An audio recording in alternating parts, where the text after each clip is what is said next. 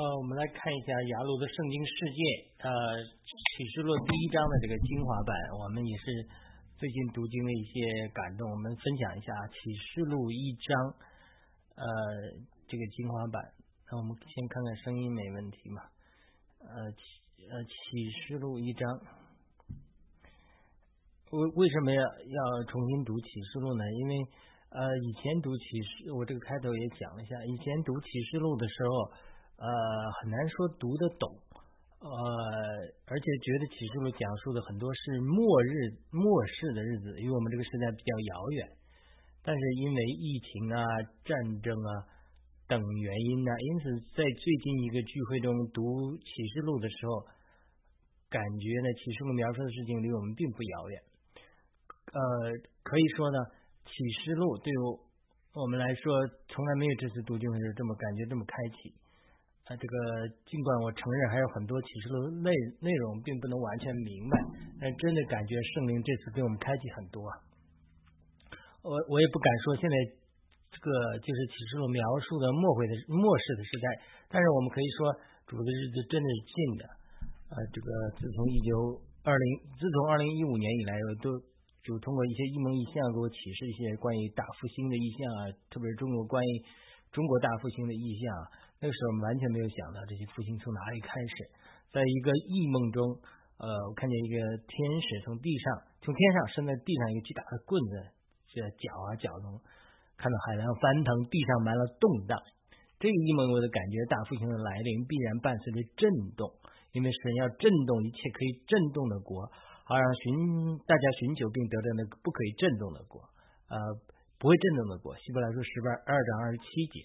那美国历史上每次大复兴来临之前，或者世界历史的这个基督世世界呃基督教的大复兴，都是往往是在战争之后，嗯，所以它这个起诉的一个主题就是审判，它这种审判就是这种震动，呃，等疫情开始之后，我的灵里就有个感动，嗯，可能大复兴开始了，因为大复兴是从洁净和审判开始的，这个审判也是从神的家开始的，它是为了让教会得到成熟。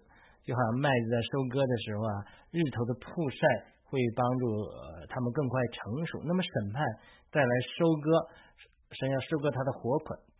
那这个审判也包括了审判和收割败子。神的麦子要收集在谷仓里，败子要被天使扔到火里。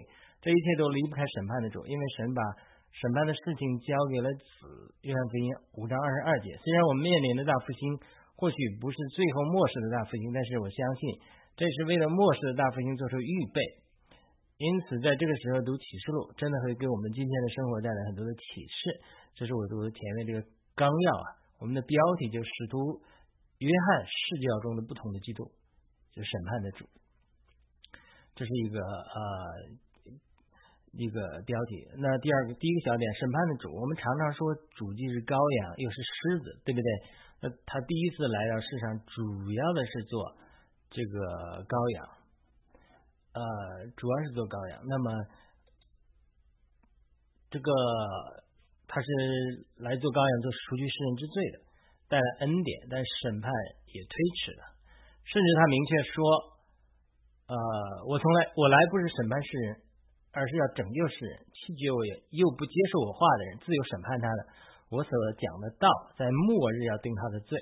这是约翰福音十二章四十七节至四十八节讲，所以这处经文明确告诉我们，主的在末日会审判拒绝他的人。因此启示录作为圣经的最后一卷书，一定是讲了末日的审判。而在启示录揭示的主一定是审判的主，狮子那一面。那么什么是最好的方式来介绍这位审判的主呢？要记得，圣经是神的呼出。听太后说三章十六节。圣经是圣灵感动人写作的，也可以说圣灵是圣经真正的作者。我多次说圣灵是最好的剧作家。如果把启示录当做一个电影，启示录第一章是这个电影的序幕的话，那么什么是最好的方式来介绍这位不同的主？不是不再是单单是羔羊的主，而是审判的主呢？我个人觉得没有什么方式比让约翰吃惊更好的方式了。约翰是耶稣最爱的门徒。常常躺在主的怀里，他对于作为羔羊的耶稣基督是最熟悉不过的了。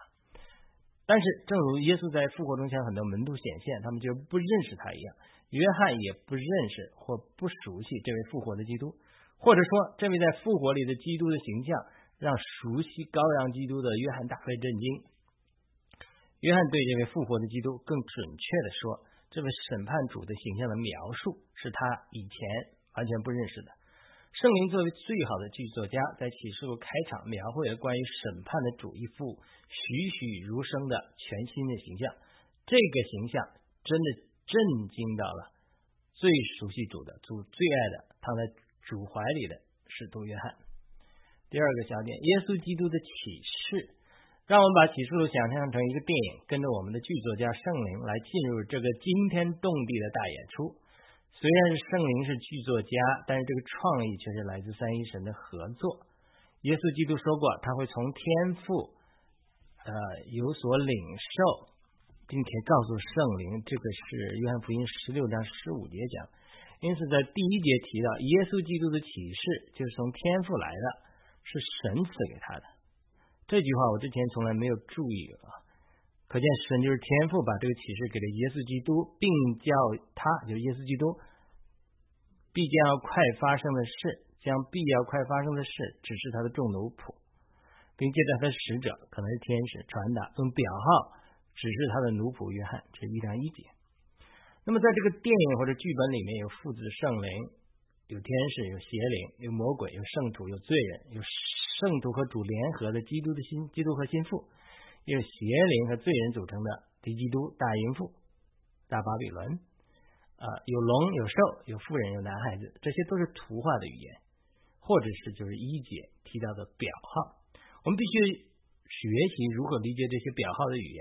这次我们会通对一些图画的语言，特别是后面的镰刀啊、巴比伦，都有新的感动。我们之前呃，其实读经中呃十四章、十六章的进化版里已经描述过了。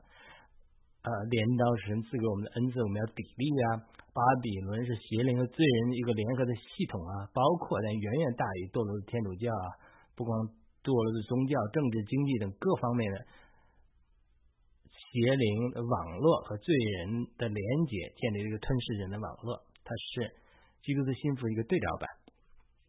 表号的语言就是图画的语言，这个图画这些图画的语言往往是拦阻我们理解圣经的障碍。因此，明白了这些图画的语言所预表的，就会更加明白启示录。我曾经听到过一个说法来解释什么是图画的语言，比如说，呃，他被丘比特之箭射中了。这句话的意思并不是他真的被箭射中，而是丘比特和丘比特之箭图画的语言，表明他陷入了爱情。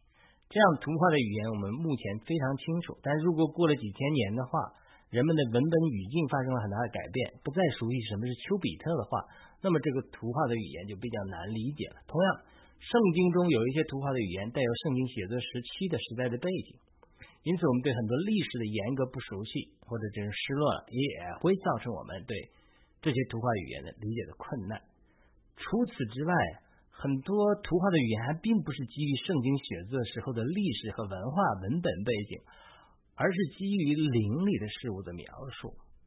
我们生活在一个物质的范围内，很多灵里的描述感动和经历很难用言语名声描述，或者地上它没有一一样的事物，让因此让我们的天然心思能够完全明白。因此这个时候，它就需要一一些图画的语言来表达这样属天的事物，比如说。最初，为了说明天上的智圣者如何设立的，对不对？神让摩西和大卫按照天上的样式分别建造了帐幕和圣殿，当然也包括帐幕和圣殿内的各样的器具，这些都是图画的语言。我只举几个简单的例子，比如当大祭司一年一次进到至圣所的时候，他必须洒血，这也是一个图画的语言，描述神与人交通的恢复必须有耶稣的血的遮盖，对不对？那么在旧约中，民数记七章八十九节记载，摩西在血的遮盖下，来到约柜的遮罪盖那里，在荣耀中与神相会，并听到神的说话的时候，这就是一个图画的语言，就是摩西代表罪人啊，耶这个祭什么血洒在约柜的遮罪盖上，代表耶稣的血。那么就预表希伯来说四章十六节描述的那个属灵的事实，就是我们可以借着耶稣的血坦然无惧来到至圣所。对不对？然后呢，在荣耀中与神相会，听到神的声音。这个图画的语言就表明，在耶稣基督里，我们可以重新与神面对面相会。那么，自从二零一五年开始，我会讲，呃，有很多的异梦啊，这个有很多灵里的经历，天堂啊、乐园啊一些阴间地方，这种图画，呃，那么我有的时候跟身边的人讲这些经历，他们就无法理解，你说这些东西有什么用呢？特别是别人很多人没有这种先知性的经历的，他就说这些东西没有用啊，别人根本不不懂你这东西，你这东西是真的假的？也，那我现在反思一下，我说它是有用的，为什么？在灵里看见这灵界的景象，极大打开了我灵力的想象力，让我打破了很多传统圣经教中中对我思维的限制，让我能够更多的领会神如何借着图画的语言说话，更加帮助我明白圣经。我相信神给我的这些异梦和灵里的看见的经历，并不是没有目的，而是的帮助我更加理解圣经中图画的语言、灵界的事物。你这种灵界的看到过之后，跟你在那想象、猜测它是个什么样子，完全是不一样的。所以，如果我们能更能够明白启示录中这些图画的语言，会对我们理解启示录有很大的帮助。这次我们关于启示录的读经系列，一方面会侧重。来阐明我对这些图画的语言或者表号在描述的信息更多的理解。好，第三个小点，约翰的预备。神常常向我们说话，但是如果我们过于忙碌啊，可能无法安静下来听到神的说话。好比我们在一个拥挤的公共汽车上，有人偷了我们的钱包，我们可能都不知道。但是当我们安静的坐在阳台上喝咖啡的时候，您甚至能感觉到微风拂过脸面。因此，我们需要一个能够安静下来的环境中，才能更好的听见神的说话。诗篇四十六篇十节说：“你们要安静，就知道我是神。”但是我们常常无法安静下来，因为我们生活在一个烦烦乱的世界当中。那么，约翰作为一个主耶稣的使徒，他我们不难想象他应该很忙碌了，对不对？他起初的第一章写信给亚细亚七个教会，描述他看见的异象。如果他没有身陷囹圄的话，那么约翰会不会忙碌于亚细亚教会的事工啊？或者没有机会去看见和记载这些神的意象？所以，因此神知道做什么让他安静下来。就你要 available。据说约翰是被流放在拔摩海岛上，在一只一章九节，他说：“我约翰就是你们的弟兄啊，你们在耶稣的患难国度忍耐里一同有份的。为神的话和耶稣的见证，曾在那名叫拔摩的海岛上。这个海岛给使徒约翰创造了一个安静的环境。他可能是因为教会被逼迫，因此被流放在这里。”或许他没有很多外面的打扰，让他能够更安静在神的面前聆听神的说话。这就是为什么他能够在主日在灵里看见其说的这些意象的一个原因。固然这都是神的主宰，神的预备，但是我们作为人，作为器皿的预备也是非常重要的。所以，我们其实都常常有固化的观念，这些观念可能来自我们过去对神的经历，或者我们接受的传统的教导。比如法利赛人是爱神并且遵守神的律法，但是他们传统教导。给他们带来固化的观念，让他们错过了认识耶稣基督这位道成肉身的神。可见我们的心思偏见和传统，能够把我们人的思维固化到这样强的地步。当然，这种经历绝对不仅仅限于法利赛人，历代以来基督徒也都被过去的传统带来的固化的观念所捆绑，无法认识神在一个新的时代的引领。那么，我们如何成为引领神的新的时代工作的人，或者是参与的人，就是要能够打破固化的观念。能够在一个清明的天中领受从天上来的意象，每一波神的行动往前的时候都是这样。啊，审判的主全新的形象。呃，我提到过这个主耶稣有一些向我显现的经历。一次我在灵里被提到中国，主耶稣在光中向我显现，暗守在我头上，我倒地后起来他就不见了。这次显现你完全看到是光，这个光透过他的袍子照耀出来。那么二零一七年最后一天，他向我显现了一个中国老太太。后来把我的灵提到天堂之后，再变化为耶稣基督形象，告诉我关于我的呼召。那么也带我到一个玻璃建筑里面，玻璃后面看到人上天堂，好像坐着超市那斜着电梯一样上来。这是赐给我关于中国大复兴的负担。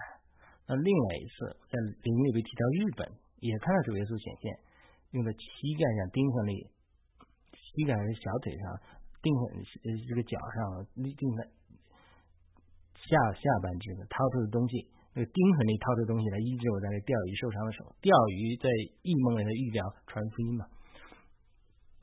呃，还有一次在灵里被提到天上，近距离看见主的脸庞和强壮的肌肉，那每次显现都不一样。为什么举这些例子？我听到一个说法，就是每次主的显现，根据他发出的光的程度，他显现出的样子似乎都不一样。当然，他还可以显现为狮子、鹰等等。很多有先知性经历的人见证比比皆是。换句话说，主在复活中的显现可以有很多不同的形式。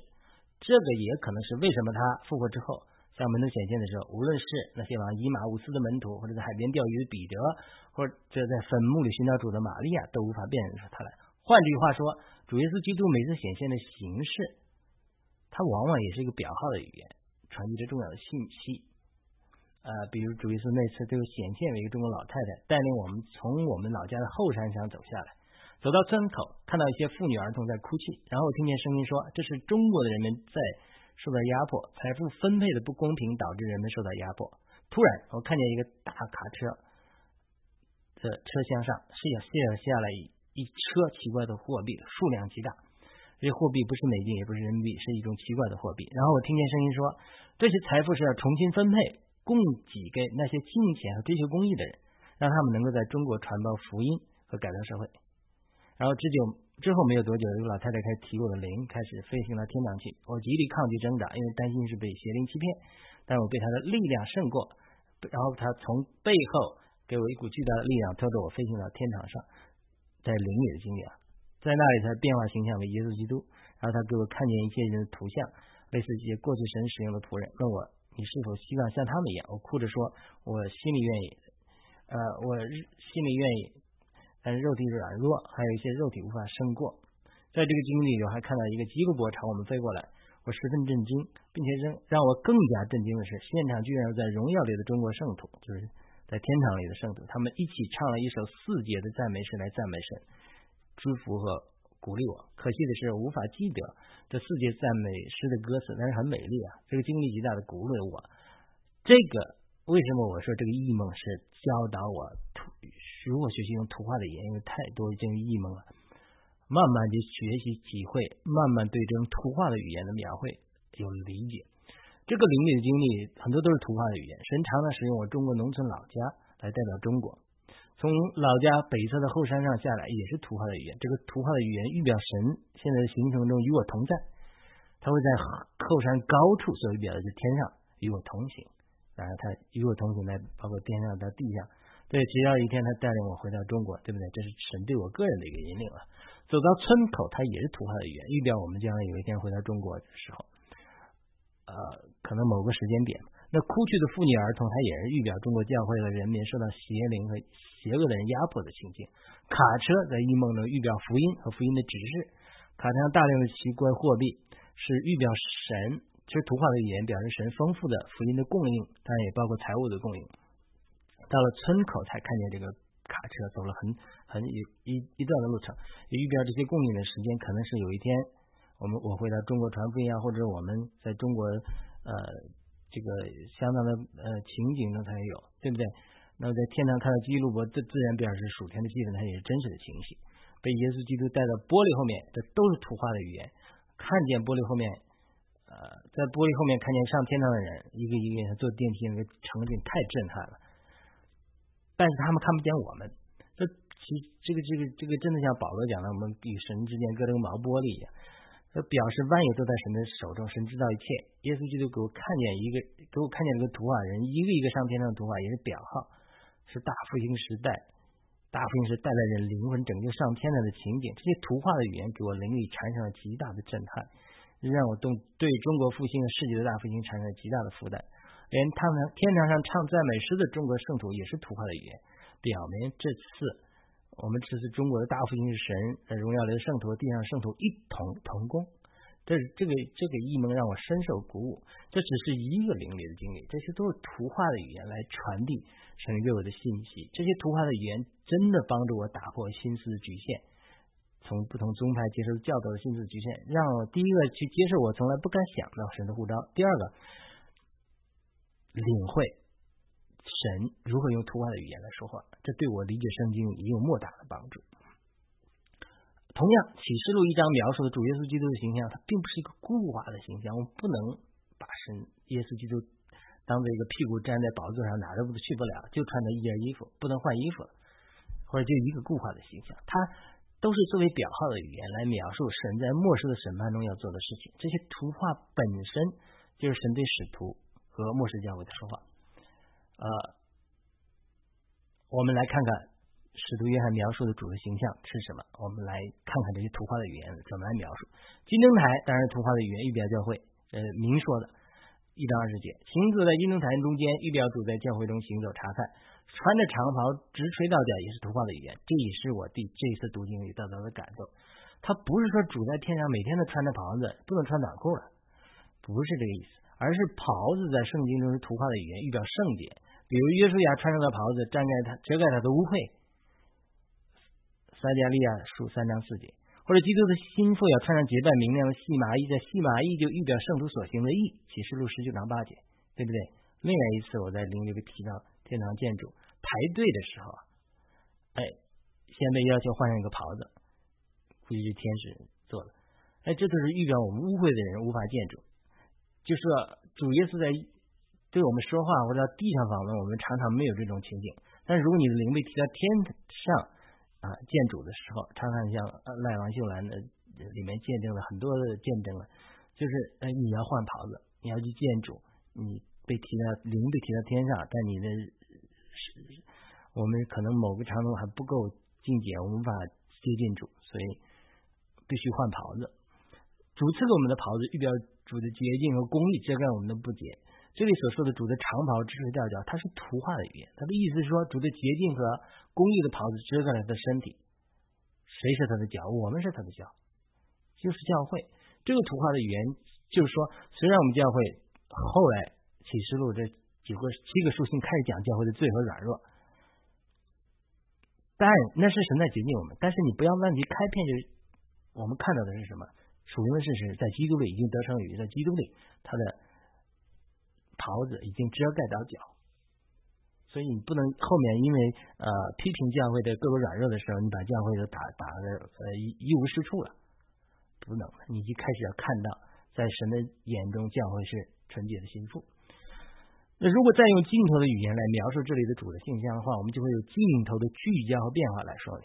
首先，电影的镜头聚焦的是主的全身远景，穿着长袍直垂大脚，然后下一个镜头，哎，中景。聚焦了主的胸间，他的胸间竖着金带，这些都是图画的语言。胸预表爱。记得耶稣最远的门徒就是使徒约翰，他曾经躺在主的胸间和怀里。那个时候，可能主耶稣的胸间并没有金带，约翰必定对此有深刻的印象。因此，复活的基督胸间的腰带和他过去对主胸间的那个记忆形成了强烈的对比。耶稣在地上也是神，但是他主要彰显为人子。这里使徒。约翰说他好像是人子，但是这里刚更多的彰显了神的神性，耶稣基督的神性。今在圣经中都是预表神圣的性情，比如新耶路撒冷的街道是金子，我刚才讲全景看到的一全身穿着袍子遮盖到脚，然后中景看到胸间竖着金带，然后呢马上就来近景，我们随着导演的镜头，然后聚焦于主的头发。如果开始穿着长袍是一个远景的镜头的话，那么主的胸间竖着金带的镜头就是中景。现在主的头发和眼目就是近景聚焦，镜头进一步聚焦，把复活的主的形象一步一步的更细节的呈现给我们的观众。所以我读启示录的时候就特别厉害，有种赞叹，圣灵真的是最好的剧作家和导演，他描述给我们复活的基督，就好像一个优秀的摄影导演做的一样。这个近景描绘的主的头发是白的，好像白羊毛如雪，这些都是图画的语言。好，我提到前面，耶稣向我显现的一个经历里，看到他的头发全身一样发光。哎，但有的时候他显现的时候，你并没有看到头发是白的。那很多人有人在意象中看到主耶稣的头发是金黄的卷发，对不对？如果你啊，很多人他呃不祈求这种主观经历，他没有得到，不一定说人家这种主观经历都是虚假的。那如果你到了天堂上，你现在灵有到天堂上见到主的时候，或者在异乡见到主的时候，主不一定是约翰这里描绘的形象。我说过，他是神，他的显现有很多多种的形象，而且这里对他，他对约翰显现的描述，他主要还是图画的语言来传递他这个时候他要给教师教会的信息，不是说他一直是洁白的，头发是洁白的，有很多的时候。呃，很多有先知性经历的人说主的显现的时候不是头发白的，所以他说头发洁白是预表它是亘古永存的这种解释，我不反对这个解释，但是我更觉得头发洁白是进一步讲这个审判的主他的圣洁和没有瑕疵。我们跟随着圣灵我们的导演来一步一步更多揭示复活的基督和审判的主的时候。是在不断的揭示他的神性圣洁。换句话说，使徒约翰熟悉的那个温柔的羔羊，对罪人怜悯，对抵挡的人宽容的耶稣，已经变成要对罪人和抵挡他的人审判的主。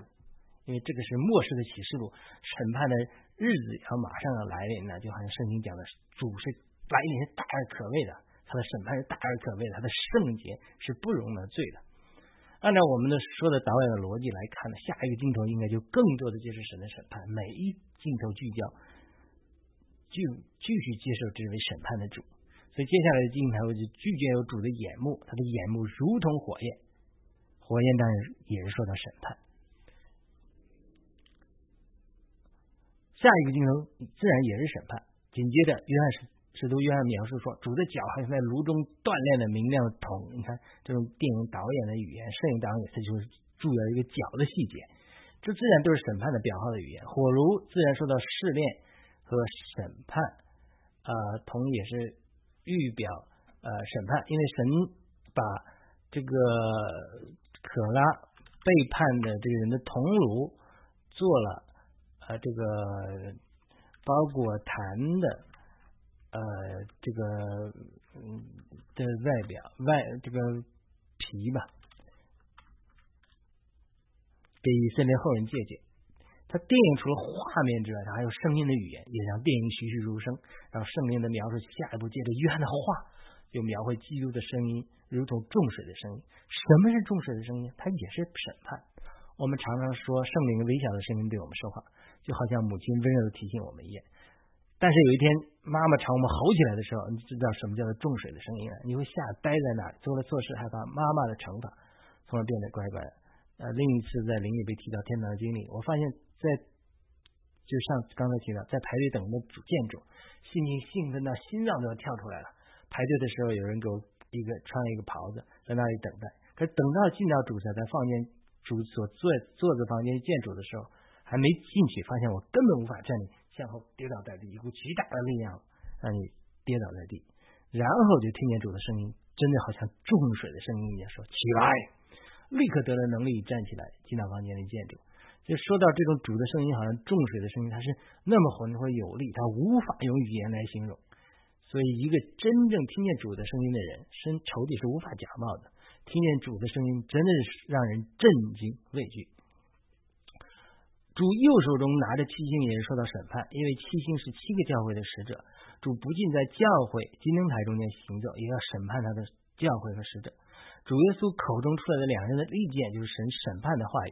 希伯来书四章十二节说：“神的道是活泼的，是有功效的，比一切两刃的剑更快，甚至魂与灵、骨节与骨髓都能刺入剖开，连心中的思念和主意都能辨明。”那么主的面貌，他再描绘烈日中如中天发光，还是进一步通过这种图画的语言讲到审判的主。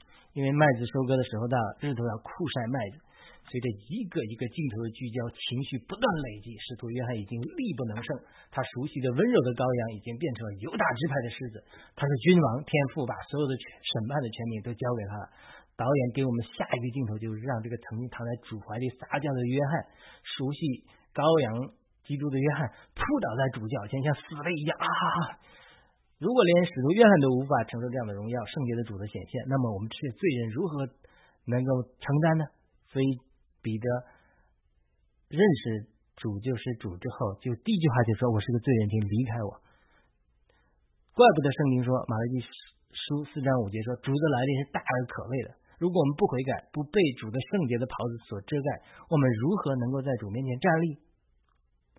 好的，下一个小标题：七星、七灯台，也就是教会，也是表号和图画的语言。为什么我说啊，这个七星也是预表审判的表号的语言呢？我们想象一个图画，就是主耶稣在这里，在走在金灯台上，手中拿着七星，并且主明说七星是七个教会的使者，而金灯台是七个教会。而且约翰虽然短暂提到他听到声音说要他把所看见的写信给七个教会，但是启示录二十三章写信给七个教会的书信里都是明确提到信是写给七个教会的使者。换句话说，我们必须知道谁是这七个教会的使者。他一个种解释是说七个教会的得胜者，主在呼召每个教会的得胜者。但按照按照这个解释，我们说下去，当然后面还有很多不同的意见。但以理说，智慧人必发光，如同天上的光，那是多人归义的，必发光如星，直到永永远远。但以理书十二章三节，我们都是星，也要发光如星。但是在圣经中，箴言也说，但艺人的路途如同黎明的光，辉越来越亮，直到正午。箴言四章十八节，我们是星，但我们也要不断更加发亮，甚至从黎明的光辉到正午的阳光。而这里提到主耶稣的面貌如同烈日中天发光，就是说我们的命定是磨成耶稣的形象，如果如同正午的阳光。当然，这不是一个基督徒能够做到，而是我们每个人发光如星的时候，越发光越发光，我们集体就能够像正午的日光一样。我以前听到一个弟兄分享过这样一个故事，他说：“为什么以色列历史上最大的先知以利亚，却是在以利亚以色列最差的王亚哈、亚哈，甚至假先呃假先的耶喜别的时期呢？”他说：“君王就好像月亮一样，如果他们是好王，就会明亮，因此月朗星期，就不会有那么大的先知，因为先知来帮帮助和提醒君王。但如果君王很糟糕的话，”就好像一个漆黑的夜晚一样，因此先知以色呃以利亚的星光就非常明亮。他说的真的很好。同样，教会作为集体应该做君王和祭司，因为我们君尊的祭祀国度。但是教会堕落了，就做王的事情失败了，不发光了，等放在灯放在斗雨下，也失去了味道，就好像旧约君王的功能受到了破坏。因此，得胜的就是教会的使者，或者是这个时代的先知，他们要发光如星。要照亮这个黑暗的教会和世界。那么主耶稣手中拿着七星，也是图画和表号的语言。首先，主耶稣复活之后，坐在父神的右边，因此又是一个表号的语言，表示神的高举。同时，握在主的手中也是一个表号的语言，表示主紧紧握着七星，就是教会的使者，这个时代的先知和得胜者。神不会放弃他的教会，特别是他教会的使者。神的审判从他的家开始，但在。就是从他的教会开始，但神的审判是从教会的使者开始，得胜的开始。因此，启示录二三章写给七个教会的信中，明确提到收信人是七个教会的使者。这一点也是我过去读启示录的时候没有注意到，因为我以为写信是写给教会的，而这次圣经也高亮出来，圣经明确提到这七封信都是写给七个教会的使者。二章一节、八节、十二节、十八节；三章一节、七节、十四节。主在呼召他在七个教会的得胜者，能够胜过各种软弱和仇敌的攻击。如果他们不能胜过，主就要挪去金台、金灯台。换句话说，如果教会的光弱了，得胜者再不能胜过这些软弱和罪而发光如星的时候，那个整个金灯台就完全黑暗了。你没月亮了，星星也没有了，那这个月亮夜晚不是很漆黑吗？